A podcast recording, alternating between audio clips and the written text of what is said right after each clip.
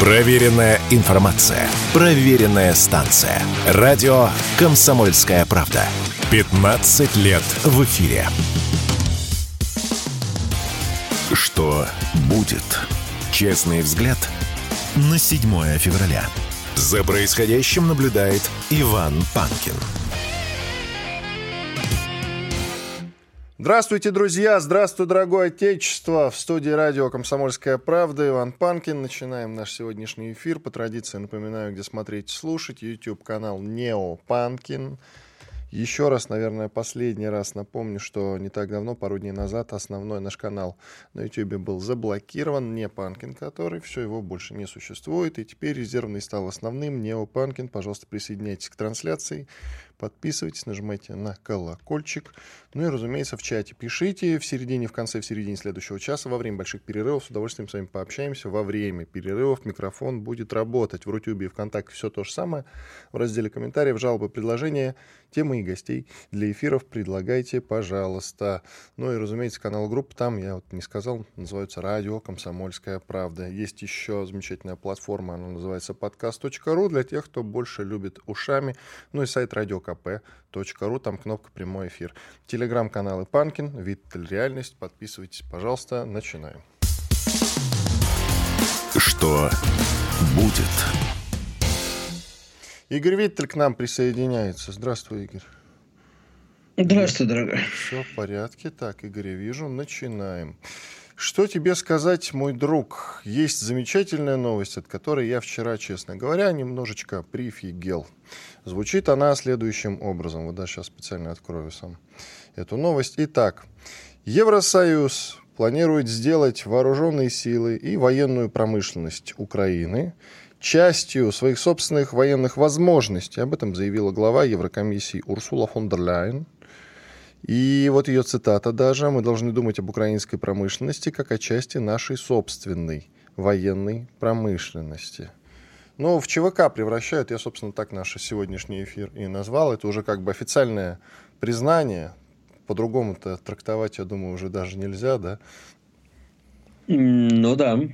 Ну, черт его знает, на самом деле, что она сейчас с этим вылезла. Или мы, а или мы не обращаем внимания на то, что сказала хоть и глава Еврокомиссии, но мы же не обращаем внимания на то, что говорит условный там Барель, да, который глава европейской дипломатии. По-хорошему обращать не надо, надо просто э, любые попытки создать на территории Украины э, западную военную промышленность, военную, подчеркну, надо прерывать, э, ну, ты сам знаешь чем. Игорь, тут есть маленький нюанс, как говорится, как в том старом анекдоте известном. Да пошлом мы его не можем рассказывать в эфире. Так вот, Никакой военной промышленности на Украине нет. От слова совсем. Даже патронного завода. Ничего. Вся военная промышленность, и это любопытно, она находится на территории европейских государств, на территории стран НАТО, Евросоюза, разумеется. Соответственно, о чем конкретно говорит Урсула, непонятно. Я это понимаю так, может быть, я не прав, что все деньги будут оставаться в Евросоюзе, они действительно будут выделяться на эти производства. Работают там, кстати, я читал об этом, исключительно европейцы и украинцев туда на работу не берут. Вот я несколько видел таких а, исследований на этот счет, не только значит, в наших источниках, но и в европейских. И, соответственно, деньги-то не выходят из Евросоюза, они вкладываются действительно в военную промышленность, число рабочих мест растет, ВПК, значит, э, растет, в этом смысле у них все хорошо. Собственные армии сокращаются, потому что есть одна большая украинская армия, которая решает их европейские проблемы. О! Я тебе могу сказать так. Э, я думаю, что э, бесполезно гадать, что именно она имела в виду, потому что она потом начнет рассказывать, что она не совсем то имела в виду, и вообще не это. А главное, что нужно понимать, если это будет происходить на территории Украины, они что-то собираются построить, это надо уничтожать. Ежели... Э, и тут самое важное. Э, судя по всему, Евросоюз и э, Соединенные Штаты сейчас ищут способ, а как бы так вот что-нибудь еще придумать, понимаешь, на поле боя уже ничего не придумаешь особенного, а чтобы спровоцировать нас на что-нибудь и вообще сделать нам больно. Поэтому сейчас будут искать любые пути, э, понима, понимая, к сожалению, да, что за последнее время а, на все э, явные вызовы ну, сейчас надо аккуратно, чтобы никого тут не дискредитировать. Ну, сбитый Ил, да, с украинскими военнопленными. Сбитый ЗРК «Патриот». А мы э, в ответ на это уничтожили банковую, да? Сейчас разговоры должны не, не идти не о том, поменяет Зеленский Залужного или нет, а чтобы у Зеленского не осталось ни одного человека, кого можно было бы использовать не то что в качестве главнокомандующего, хоть какого-то военного, и чтобы его самого не осталось. А мы вот сидим, обсуждаем, перешли они красную линию или нет. Видя это, а нарастание провокаций будет продолжаться. Они, видимо, решили, что они схватили Бога за известное место, и мы ничем не ответим. Поэтому можно. Так вот, наш ответ должен быть, я надеюсь, что мы просто э, сдерживаем себя из последних сил. В какой-то момент вот они что-нибудь сделают, надо будет перестать сдерживать. Э, слушай, ну вот смотри, если почитать паблики, которые обычно пишут на украинскую тему, да, особенно следят за тем, как часто мы наносим удары, то вот, пожалуйста, звуки взрывов прогремели там-то, там-то, там-то, там-то звучит воздушная тревога. По сути, это регулярное уже явление на Украине, поэтому говорить о том, что мы не отвечаем, ну, довольно странно. Просто мы как-то эти новости пропускаем мимо ушей, что называется. Мы их уже не замечаем. Мы видим только то, что в нашем информпространстве говорят про атаки на нас. Вот и все. Я Понимаешь, в чем дело? Я не говорю, что мы не отвечаем. Я говорю, что того, что мы отвечаем, недостаточно, на мой взгляд, для того, чтобы у украинской страны пропало желание дальнейших попыток Лисичанска, Белгорода и разбивания наших самолетов. А сейчас эти попытки продолжаются. После Белгорода новогоднего был Лисичанский, не только, был Донецкий. В общем, каждый день что-то происходит. Да, мы отвечаем, безусловно. Нельзя сказать, что мы не отвечаем. Но мы, видимо, недостаточно сильно отвечаем. А мы точно отвечаем? Может, это они отвечают, да, как раз-таки? Мы довольно странно говорим. Мы не отвечаем.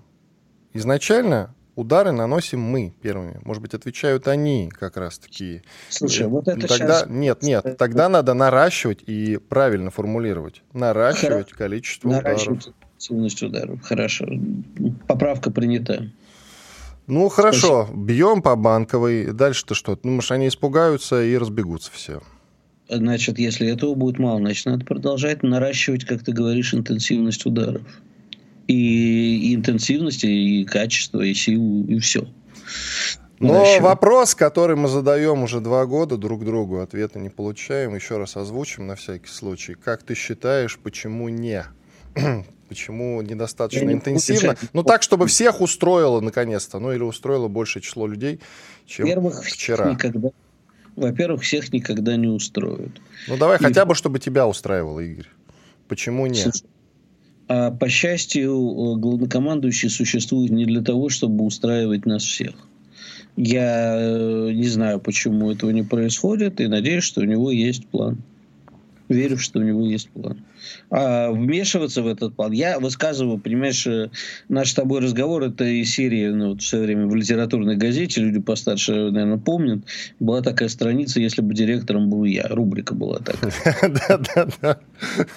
Вот если наш с тобой разговор из серии «Да если бы главнокомандующим был я», нам бы кажется, что нужно было, да? Это обывательские разговоры. Я человек не военный, э, поэтому... Я, говорит Виттель, человек не военный, но надо нанести удар по Банковой. Ты, вот. же меня, ты же меня спрашиваешь. Я с своей батьской точки зрения отвечаю. Мне кажется, что поднастала пора э, совершить и такое. Так, Такер Карлсон, который американский журналист, который сейчас э, гуляет по Москве, записал такие, как сообщается, записал такие интервью с Владимиром Путиным. По крайней мере, все об этом говорит, и он в том числе. Он, правда, косвенно подтвердил это. Э, но ряд э, блогеров пишут, что все-таки интервью записано, интервью уже есть и скоро совсем появится на его сайте. Знаешь, а, мы следим за Такер Карсоном, да простят меня верующие люди, как за вторым пришествием. А вот, э, кстати говоря, вот это с твоей стороны не совсем корректно. Ведь ты меня попросил взять эту новость. А сейчас это так подаешь, как будто это для тебя не обязательная нет, тема. Вань, нет, ну ты нет, достал уже ну, с этим Такером, именно, честное нет, слово. Все очень правильно. Я именно это и хочу сказать. То есть, ну, подлетел Такер Карсон, мы осветили это, да, действительно интересно. Что так сполошились, но уже, слушай, уже невозможно, понимаешь? Только что репортажи из туалета не идут. Что он купил, куда он зашел, а зачем он вообще это самое, ну, возьми, взял он или не взял интервью, и что? Понимаешь, ну, представь себе, что да, мы с тобой, ну хорошо, э, не мы с тобой, люди более известные, ну, например, э, ну, хорошо, ведущий Первого канала какой-нибудь известный. Секундочки, я ведущих Первого канала известнее, чем ты, не знаю, кстати говоря. Давай-ка это будешь ты. И? Ну вот, неважно, кто-то прилетел в Америку, и там обсуждают, возьмет он интервью у Байдена или не возьмет, господи, что ж случилось-то? Ну, возьмет, не возьмет. Самом деле это там тоже будет новость, я тебе хочу сказать. Ну, хорошо, поговорят пару дней. Скажут, вы что, зверели коммунистам давать интервью? Так что я считаю, что нет, добро пожаловать, дорогой Такер Карлсон. Можно ему даже выдать российское гражданство и попросить его возглавить здесь какой-нибудь медиахолдинг, я не знаю. Повеселимся.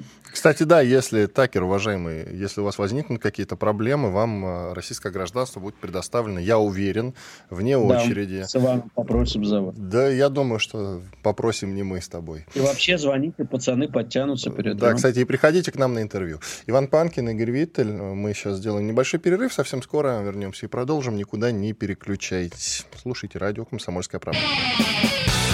Радио «Комсомольская правда». Срочно о важном. Что будет? Честный взгляд на 7 февраля. За происходящим наблюдает Иван Панкин. Иван Панкин и Игорь Виттель. Продолжаем наш эфир, наш разговор. Оказывается, Игорь, у Дональда, нашего Трампа, нет никакого иммунитета, как вот сейчас заявляют. Я озвучу эту новость полностью. Итак, апелляционный суд округа Колумбия решил, что бывший президент США Дональд Трамп не обладает иммунитетом от судебного преследования по делу предполагаемой попытки отменить результаты выборов 2020 года. Трамп заявлял, что у него иммунитет, поскольку он действовал в своем официальном качестве президента и во время беспорядков в Капитолии. Его адвокаты также неоднократно заявляли, что бывшего президента нельзя судить уголовным судом за действия, которые были связаны с, отправ... с отправлением им президентских обязанностей. Наверное, очепятка. Ничего. Ну, Суть э, ясна. Ничего нового в этом нет. Трамп действительно ссылался, говорит, нельзя меня судить, потому что э, в то время, когда э, происходило то, в чем вы меня обвиняете, я вообще был президентом, а, соответственно, никак. Сейчас будут, в, соответственно, противоборствующая сторона пускать против Трампа в э, бой все силы. Я думаю, что в ближайшее время мы узнаем, что Трамп российский шпион, вытащат какие-нибудь бумаги из-под кровати это не последнее, что есть у демократов, ну, значит, есть, что пытаются использовать против Трампа. Я имею в виду обвинение его в том, в попытке государственного переворота. Э, и э, будут выпущены новые силы в бой. И я абсолютно уверен, что вспомнит ему историю. Ну, ты же помнишь, перед его первыми выборами э, рассказывали, что он, значит, жил в Москве, не помню где, в Риц, по-моему, в Ридс-Карлтоне или в Фусизенс. Ну, и, и... Там. Ну как, что устраивал непотребное в номере, вызывал русских женщин низкой социальной ответственности. Высокой, они... в России только высокой социальной ответственности. Ну, они там устраивали различные э, девиации, извращения и прочее. И вот э, мы, это, мы все про это знаем. В России за такое не судят, насколько я помню. В России вообще за такое не судят, но, как выяснилось, американцы тоже восприняли это э, как доказательство мужской силы будущего президента. А сейчас а, тоже Кстати, а если бы он там э, мужиков э, низкой социальной ответственности вызывал бы, это не вызвало никаких вопросов у американцев? В Америке бы прибавило только голоса демократически настроенных избирателей. Значит, его адвокатам срочно нужно распускать такие слухи. Ну, посмотрим. Э, я думаю, что его адвокаты тоже имеют какой-то хитрый план. Поэтому, а, кстати, насчет хитрого плана. Я напомню, как пару месяцев назад его адвокаты как раз начали использовать довольно интересный аргумент. Они заявили, что вот эти обвинения в адрес бывшего президента, они открывают, по сути, ящик Пандоры. Ведь тогда нужно разбираться с обвинениями в адрес других бывших президентов. А там есть, например, такие, как э, приказ Обамы атаковать американцев э, за рубежом ради провокаций и э, очень неприятная история с Бушем младшим, когда он там отдал без каких-либо, по сути, вменяемых аргументов приказ, э, собственно, входить в Ирак. Вот, там есть чем разбираться тоже. Ну и о военных преступлениях американской армии, о которых он знал и ничего не сказал. Он тогда обманывал Конгресс, кстати говоря, с этими ну, самыми аргументами.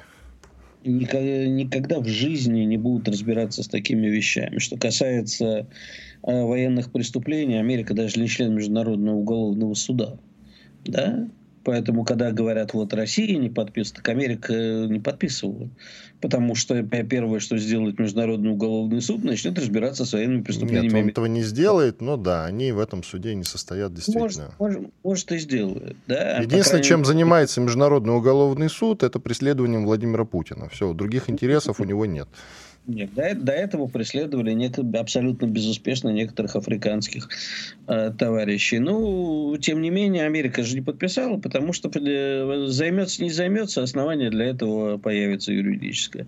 Не будет ничего э, в Америке, никаких разбирательств громких происходить. Как сказал бывший американский президент по поводу сбитого иранского самолета с мирными гражданами, никогда Америка не будет извиняться ни за что. Вот типа денег выплатим без признания юридической вины, ровно так же, как Украина в свое время поступила с самолетом Сибири. Выплатили денег без признания юридической вины. А изменяться сказали нечего, бывает.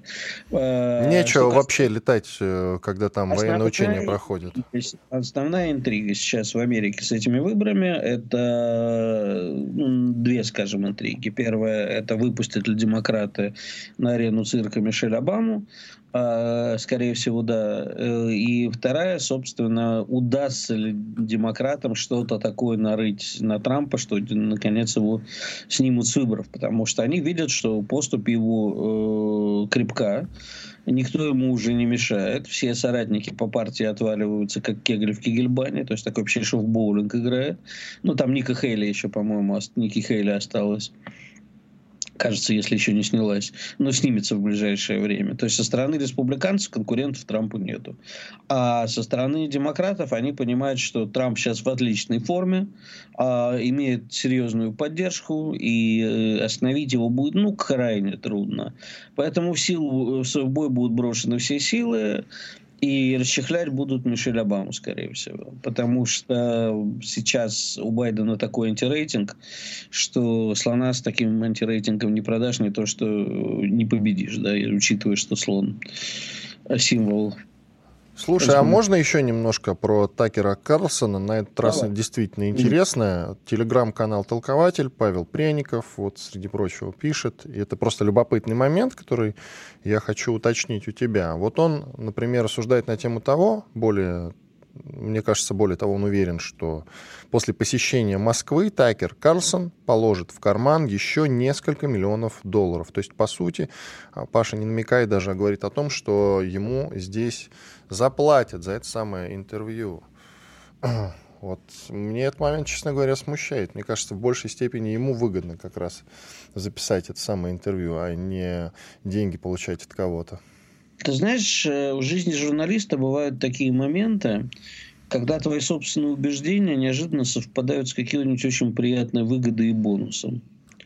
А в данном конкретном случае я не думаю, что Такер Карлсон э, будет менять свои убеждения. Ему это, конечно, выгодно э, сделать это интервью, это будет очень громко. Это будет для Америки все-таки скандально, несмотря на наше с тобой критиканство, на мое, по крайней мере. Э, и если ему еще за это заплатят, э, то почему бы и нет? Я только не понимаю, зачем Паша, при всем моем уважении к нему, палят контору завидуют, что ли, Штакеру? Э, зачем он подставляет чувака? Наоборот, нужно не говорить. Нет, я, я, кстати, при всей моей любви к Паше думаю, что он подставляет как раз-таки совсем не Такер, в общем-то, в этой а истории. Ну, заплатили мы денег, и чего? Да не, ну На... за интервью, слушай, платить за интервью, Игорь, ну это такое. Я, кстати, не верю в ну, эту историю абсолютно. Слушай, это же не, э, не президент платил, а что, в общем, люди в окружении, которые считают, что делают что-то хорошее, они не всегда понимают, что надо делать, а чего не надо делать. Ну, в общем, я в эту тему не верю, откровенно говоря. И про наши северные потоки, которые, в общем, не совсем наши и, в общем, уже практически несуществующие северные потоки, которые, напомню, если кто-то вдруг пропустил, подорвали неизвестно кто, хотя известно на самом деле. Тут трек, в общем, довольно короткий. США, Великобритания, Польша, Украина. Вот вам, пожалуйста, четыре действующих лица, а среди пострадавших, по сути, Германия и Россия. Итак, шведские власти, которые занимались расследованием, заявили, во-первых, что сегодня какое-то будет э, громкое э, от них заявление, простите за тавтологию, по этому поводу, но вот европейская пресса пишет, что Швеция закрывает расследование подрыва северных потоков.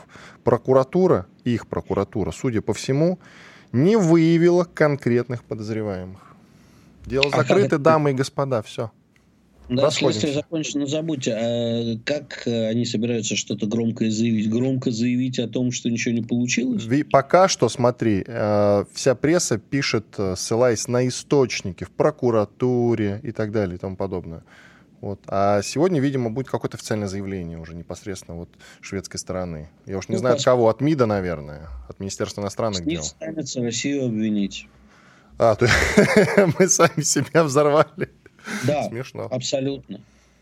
То есть это, это прям твой прогноз. Ждем ну, обвинения России. Ну, я не удивлюсь.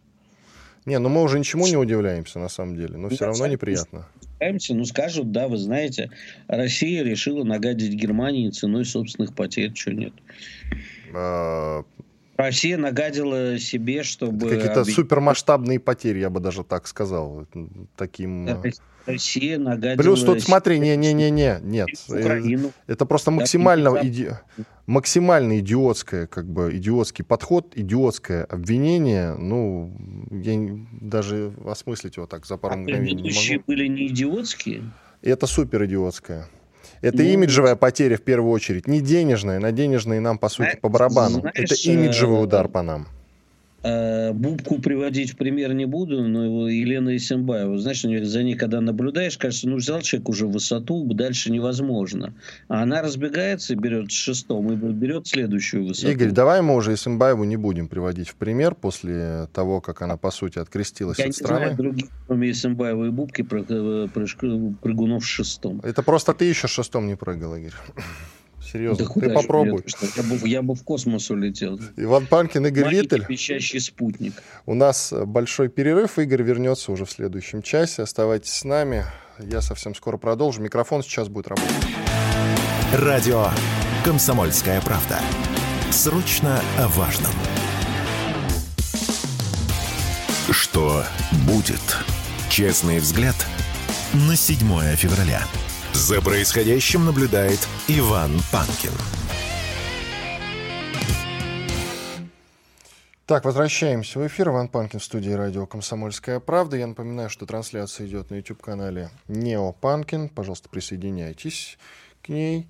К трансляции я имею в виду все то же самое в Рутюбе, ВКонтакте, канал группа «Радио Комсомольская правда», телеграм-канал Панкин. Подписывайтесь к нам, присоединяйтесь. Михаил Нуфриенко, военный эксперт. Михаил Борисович, здравствуйте. Доброе утро. Итак, Зеленский поручил создать э, специальную роту по беспилотникам. Вот что любопытно. И раз уж про беспилотники будем говорить, сразу к концу года мы констатировали, что обогнали э, украинскую сторону по производству беспилотников, причем всех видов. Сейчас э, сообщается, что наоборот Украина перешла вдруг исключительно на атаки беспилотников, у них их много. Что-то я запутался. Растолкуйте, пожалуйста, как все-таки э, обстоят дела с, беспилотником, с беспилотниками у них и у нас. Ну, на самом деле, противника, беспилотников было много, и у нас их нарастили производство тоже многократно. Можно было говорить о паритете, но на разных участках фронта ситуация развивается по-разному. Мало того, в этом же участвуют не только беспилотники, а еще и средства радиоэлектронной борьбы. То есть насколько успешно подавлены частоты противника, насколько подготовлены операторы и РЭП, и операторы беспилотников, плюс масса нюансов, собственно, в управлении беспилотниками и качестве подготовки специалистов, потому что, ну, скажем, никогда не должно совпадать место старта беспилотника с местом нахождения оператора. Между тем, в большинстве случаев это не так. Плюс включение беспилотников. Если на данном участке фронта у противника стоят средства обнаружения беспилотников по включенным сигналам, а это, скажем, линия растянутая в идеале вдоль линии фронта установленных датчиков, которые реагируют сразу на включение оператором беспилотника. Он уже видит его. Благодаря триангуляции определяется место с точностью до нескольких метров. Успевает, опять же, если у противника здесь есть прямая связь со средствами подавления, ну, говоря, там, полковыми минометами. Потому что если мы говорим об ФПВ-дронах, это максимально близко к линии фронта, то есть расстояние там 3, 5, 7 километров, это вполне достижимо 120 миллиметровыми минометами. Есть батарея, есть связь с подавлением наносится удар, пожалуйста. Плюс ну, мне известны случаи, когда, скажем так, расчет ФПВ дроном вышел к линии фронта, погиб. На следующий день выходит, следующий экипаж, оператор погиб. Третий погиб. Четвертый сообщает, что у них технические неполадки из-за морозов. Простите, сели аккумуляторы, выйти не можем. То есть начинается, простите, саботаж. Здесь нужно комплексное решение, в котором участвуют и средства РЭП, и беспилотники, и, собственно, командиры подразделений, и средства прикрытия операторов беспилотников, и качество этих беспилотников, о чем, в общем-то, мы говорили вот с Димой Кузякиным, директором ЭКСБФР, это в ЦАГе Центр комплексных беспилотных решений, мы все время говорим, что нужно создавать многочисленные группы подготовки, но подготовленные специалистами, не любителями, не людьми, которые в состоянии ну, собрать беспилотник, таких достаточно много, а людьми, которые понимают суть, принципы работы этих беспилотников. То есть это целый комплекс решений. Очень многое зависит, опять же, от понимания командирами, что важно иметь там не тысячу беспилотников, а хорошо подготовленных операторов этих беспилотников. Ну и плюс средства РЭП, которые у нас тоже есть проблема.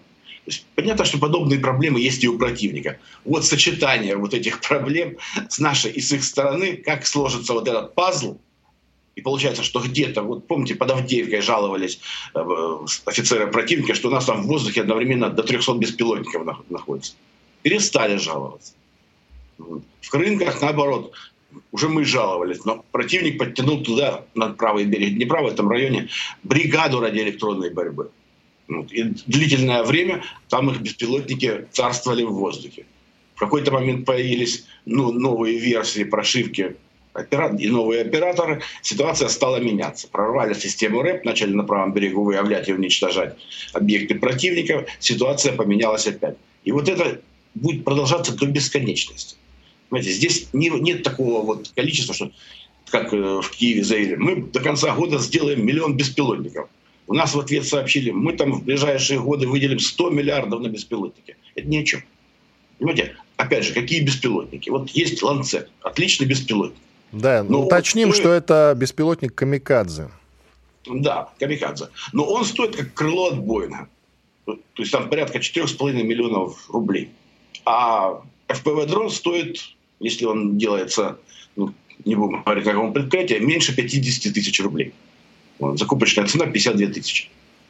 Вот сколько можно этих FPV-дронов вместо одного ланцета использовать? Да, они разного класса. Да, летает ланцет дальше. Но вопрос, сколько мы сделаем ланцетов и сколько мы сделаем FPV-дронов. То есть вот мы сделаем там, грубо говоря, 300 FPV-дронов или один ланцет. Или мы сделаем как-то иначе, сочетание будет. Потому что в ланцетах они раскручены, концерт Калашников, его так сказать, частные производственные предприятия делают. Понятно, что мощное предприятие, которое лоббирует производство этих дронов, соответственно, их э, сопровождение дальнейшее. И вот эти вот маленькие частники, ну, пусть даже уже в виде крупного завода, производящего его там сотнями тысяч, но несравнимой мощности, нужно какое-то сочетание. Вот. Есть проблемы, ну, связанные и с тем, что мы живем в, общем в условиях капиталистической экономики. То есть, соответственно, есть интерес в том, чтобы продвигать продукцию, чтобы она дорожала, чтобы она лучше продавалась, даже в условиях, особенно в условиях войны. Такие примеры уже приводил неоднократно и я, и Юра. В условиях, скажем, Великой Отечественной войны производимая техника дешевела. То есть невзирая на то, что тот же Т-34 получил новую башню, новую пушку более мощную, радиостанцию на каждую машину и так далее, стоимость танка к концу войны была в полтора раза ниже. У Ланцета, наоборот, он в полтора раза выше. То есть здесь сказываются разные принципы построения экономики. Это тоже проблема, но это проблема э, макроуровня, которая не решается на уровне какого-то ведомства. Она может решаться на уровне государства. То есть есть сложности с тем, что у нас не военная экономика, у нас все-таки не военное время, у нас специальная военная операция. Это тоже проблема макроуровня, потому что многие ведомства у нас продолжают жить по законам мирного времени. Такого законодательства, ну, простите, живем по закону. Вот в идеале все по закону. Чиновник говорит, да, я понимаю ваши проблемы, но у меня есть нормативно-правовая база, и она такая, и больше никакая. То есть мы говорим сейчас же о макропроблемах, вот они именно таковые, берут ноги именно отсюда. И упирается все не в количество беспилотников, которые выпускаются, а в, в качество подготовки, в качество развертывания, в конечном итоге в стоимость, потому что война это всегда прежде всего деньги, потому что в деньги упирается и подготовка операторов, и производство военной продукции, и все остальные составляющие. Если у тебя денег нет, ну, до свидания. Вот мало кто задумывается, но там годовой бюджет э, государства Украины до войны, по-моему, в 2021 году не превышал, был чуть меньше доходная часть 30 миллиардов долларов. Вы понимаете? А сейчас из-за границы ежегодно хунта получает порядка 100 миллиардов долларов. Это не считая тех денег, которые они внутри своего контролируемого пространства зарабатывают. То есть, грубо говоря, там раза в четыре больше. При том, что территория населения у них стало меньше. Насколько много больше они сейчас обеспечены деньгами. И это продолжается. ЕС. В этом году мы поставим, нам Боррель сообщил, на 21 миллиард евро военной продукции. Врет, не поставят. Не Но поставят. в данном случае нет. не поставят. Но суть не в этом. Суть в том, что речь идет уже о том, что ЕС даст, американцы дадут, перестанут там между собой собачиться, кто-то кому-то на лапу даст, дадут. Кроме этого, даст, даст не члены ЕС и не США. Канада, Австралия, Новая Зеландия, там, их же масса, они тоже снабжают. Южная конечно. Корея активно снарядами теми же помогает. Да, Япония. Ну, то есть так или иначе, этот конгломерат из 50 вот, скажем так, союзников, заказчиков, спонсоров киевского режима, обеспечивает многократно больше, чем был довоенный бюджет всей, тогда еще, ну, условно скажем, Украины. Когда там жило 36 миллионов человек, а не 20, как сейчас. И территория была больше. То есть вы понимаете, что, собственно, расходы у них снизились, а денег они получают многократно больше. Мы сейчас пользуемся тем, что перестроили на военный лад экономику и так далее, но у нас таких спонсоров нет. Мы не можем обеспечить себе такие внешние притоки иностранных инвестиций, которые многократно превышают наш бюджет. То есть здесь проблем много. И в БПЛА это лишь малая часть этого. Поэтому да, будут на каких-то участках фронта у противника преимущества быть. Завтра у нас. Здесь правильно определили частоты, вышли на них, все дроны попадали. Все, у них преимущество. Сделаем сейчас небольшой перерыв. В следующем уже поговорим про военное производство украинское. Там же в ЕС прозвучало заявление о том, что военное производство Украины должно стать, по сути, военным производством Европы.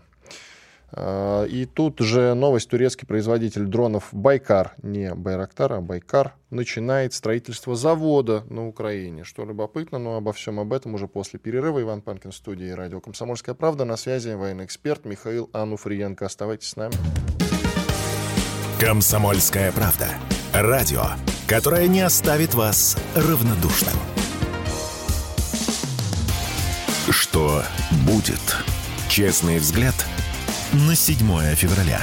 За происходящим наблюдает Иван Панкин.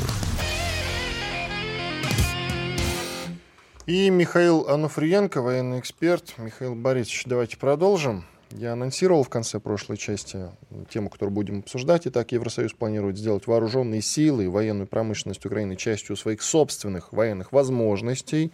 Это заявление главы Еврокомиссии Урсулы фон дер Ляйен. Там еще и цитатка есть интересная. Мы должны думать об украинской промышленности как о части нашей собственной военной промышленности. Далее, собственно, идет новость из Турции. Местный производитель дронов Байкар начинает строительство завода на Украине. Я до этого, кстати, не слышал, чтобы какие-то военные заводы, даже патроны, строились на Украине. По-моему, это первый такой завод, не так ли?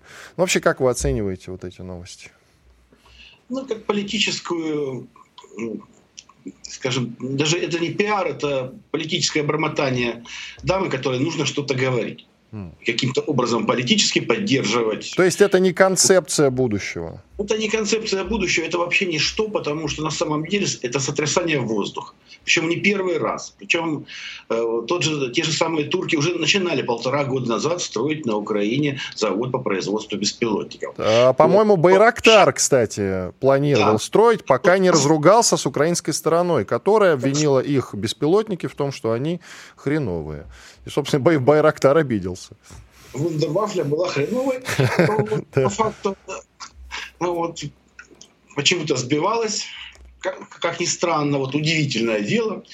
Но самое главное, что по, по площадке, где начиналось строительство завода, наши наносили тогда удар, ну, после чего об этой промплощадке забыли, в общем, разругались. По каким причинам, но так или иначе, неважно. Важен факт. Прекратили строительство. Выходит новая фирма, объявляет. Бога ради. Но кто бы, где бы, что бы ни строил, но в конечном итоге скрыть это невозможно. Вы не можете построить большой завод, чтобы это осталось незамеченным. Но все равно же просочиться. Понимаете, есть агентура, есть неравнодушные граждане, есть э, средства радиотехнического контроля, визуального. А в конце концов, у нас тоже есть спутники. То есть э, тот же там завод Rain Metal обещал, мы будем танки собирать на Украине. Да неужели? Ну, ребята, объясните мне, это же э, в комнате не соберешь. И просто так в цеху не соберешь. Это громадное производство. Ну, в соляных копиях на Западной Украине где-то. Да, но это все равно требует логистических путей, подъезда ежедневно. То есть, опять, все это все равно выявляется. И герань бьет глубоко. То есть, нет, простите, игра не, не глубоко, наш калибр бьет достаточно глубоко. То есть можно и в песчаном карьере достать. Не, ну и герань чисто... далеко летает. Давайте так. Да, подъездные пути, калибры тоже далеко летают. То есть не проблема. Вы можете собирать на кухне FPV-дроны. Вот это, да, это делается. Вы можете собирать где-то безэкипажные катера в старых ангарах, там, как летующие, подвозить хлебовозками, что и делается, или новой почтой, что тоже делается. Но никакое массовое производство обеспечить невозможно. Штучно чего-либо, да. Но производить сотнями, тысячами единиц вооружения, требующие колоссальной логистики, ежедневного подвоза эшелонов и ухода эшелонов, вы не сможете никогда. Все это прекрасно понимают, те, кто занимается техническими собственно, вопросами и проблематикой. Сделать что-либо в тех масштабах, которых требует масштаб ведения боевых действий нереально. Не говоря уже о том, что с нуля строить заводы, ребята, это годы. Вы не можете, ой, сделай мне бэби, чик монтаж бэби, да, как в известном фильме. Такого не бывает, и работает. Поэтому заявление Урсулы фон дер Ляйен – это чисто политическое соответствие воздуха, которое призвано объяснить, что немцы или там французы, да нет, вы понимаете, это же вы не, не Украине даете, это вы сами себе даете, это наше. Это просто наши передовые рубежи. И в этих условиях очень удобно то, что, о чем я говорю много лет. Не нужна Украина никогда была в НАТО. Украина нужна была вассалом, за которого никто не несет ответственность, не связан никакими обязующими хоть чему-либо документами, но позволяющими вести боевые действия под своими знаменами. Но можно ли назвать, что все-таки сказать, что есть такой план создать, грубо говоря, из ВСУ некое европейское ЧВК, которое в дальнейшем будет решать какие-то европейские проблемы? Где бы то ни было. В Африке или в других регионах? Нет. Э, им, дай бог, со своими справиться. И тем более, как мы видим, ну, какие европейские проблемы. У Европы есть одна проблема. Зависимость от Соединенных Штатов. Ну, вот это не, но они это проблемой, по крайней мере, на официальном уровне не считают пока что. Они и проблемой называют Китай и Россию. Вот только вчера обсуждал заявление Столтенберга свежее. Нет, это все очень прекрасно. Вы можете не считать это проблемой. У вас может быть гангрена, но вы можете считать, что это не проблема. Но по сути это так и является. У вас дорожает, вот еще когда был переход мирный, даже далеко до пандемийные времена, проводилась э, конференция по в переходе на энергосберегающие технологии, отказ от угля, вот, зеленая энергетика, там, солнечные батареи. Я объяснял, что, ребята, ребята, американцы вам навязывают тематику, которая уничтожит вашу экономику. У вас повышается энергия, стоимость, себестоимость производства энергии. Соответственно, у вас повышается себестоимость производства любых ваших товаров. Они становятся неконкурентоспособны на мировом рынке. Потому что другие страны производят дешевле. Потому что те же Соединенные Штаты при всех разговорах на это не идут. И масса других проблем. Сейчас, спустя много лет, мы видим, как это все реализуется. На это накладывается отказ от дешевого газа, закупки дорогого американского СПГ и многие другие проблемы. Теперь еще и боевые действия на руинах Украины. Ну, американцы прекрасно разбираются со своим экономическим конкурентом. Уже знаменитый Мерседес закрывает свои автосалоны в Германии. Часть производств переносится в Китай, часть переносится в Соединенные Штаты. То есть вы называете противником Китай, и вы переносите туда экономику. Ну, к чему вот это сотрясение воздуха? Все сводится к тому, что нынешняя политика Европейского Союза уничтожает европейскую экономику. В этих условиях европейские политики, та же Урсула фон дер Ляйен, Барель, начинают рассказывать о том, что это все не важно. Важно поддерживать Украину, которая является, по сути, частью Евросоюза, не является при этом частью Евросоюза, но тем не менее туда надо вкладывать деньги, это наша экономика, это наше оружие, это наша армия, которая защищает нас же от злой России.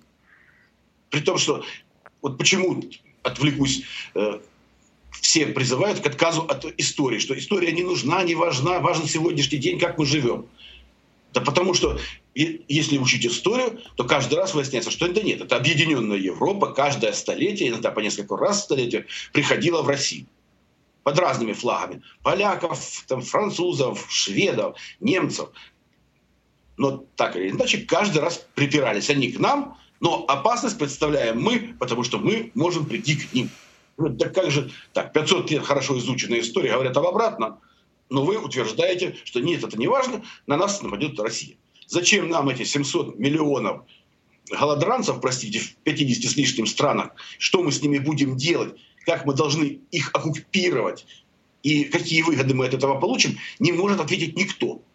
Но, ребята, не важно, зачем, важно, верьте нам на слово. Это будет именно так. То есть зачем мы им, понятно.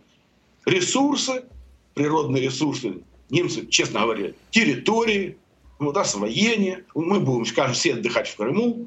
Вот, у каждого будет землянка на этой территории, вилла и по 10 славянских рабов. Что-то изменилось. У них вот есть украинские рабы, которые для них, по сути дела, те же самые русские. Никогда там в Европе не отделяли, кто, кто там русский, кто молдаванин, кто украинец, а кто как там татарин или еще кто-то. В политических целях да. По факту нет. Их все устраивает. На сегодняшний день, ради бога, если удастся поломать Россию, мы все сразу разбогатеем. Нам всем сразу станет хорошо. Неоколониальная экономика западного образца на сегодняшний день представляет выкачивание ресурсов из подмандатных территорий. Вот те же голодранцы еще так довоенной Украины радостно подписывали соглашение об ассоциации с ЕС, потом безвизовый режим, что по факту получили – бесплатную рабочую силу, за которую никто не несет ответственности. Вы приезжаете миллионами к нам, но в отличие от рабовладения. Теперь мы не должны вас кормить, мы не должны поить, мы не должны там о вас каким-то образом заботиться. Все очень просто. Заболел, уехал обратно. Не смог работать, уехал обратно. Чем-то не понравился, поехал обратно. Идеальный раб, который приезжает только работать. Михаил Борисович, э, у нас там полторы минутки где-то осталось до конца. Коротко тогда, как относитесь ко всем этим слухам? Ну и статьям в западной прессе, в том числе Forbes нам сообщает о том, что готовим, Россия готовит бросок на Харьков. Там на Харьковском направлении сконцентрированы порядка 40 тысяч нашей группировки какое-то количество техники, даже циферки называют, причем там, знаете, вот, циферки очень похожие на точные, но я не знаю, как к этим э, новостям относиться. Пожалуйста, вам слово, тем более интересно послушать вас как харьковчанина. Минута. Я как болезненному бреду. Во-первых, наступление на Харьков, по их же информации, должно было начаться 15 января. Сегодня у нас, простите, февраль на дворе, первая неделя закончилась февраля. Где наступление на Харьков? Это во-первых. Во-вторых, наступлением на Харьков можно назвать наступление на Купинском направлении.